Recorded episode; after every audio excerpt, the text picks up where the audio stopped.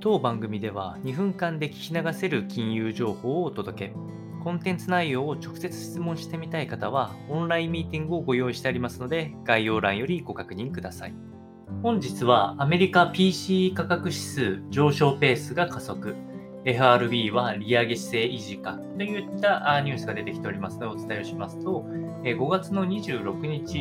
に発表されました4月のアメリカの個人消費指数 PC 価格指数というのの統計が出ておりまして、インフレと消費者の支出がともに加速していることが示されました。物価上昇圧力と堅調な需要が続いていることが浮き彫りとなり、アメリカ当局 FRB ですね、追加利上げに向かう見通しというのが維持されそうです。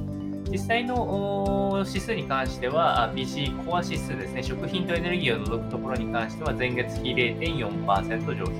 コンセンサスは0.3%上昇でした。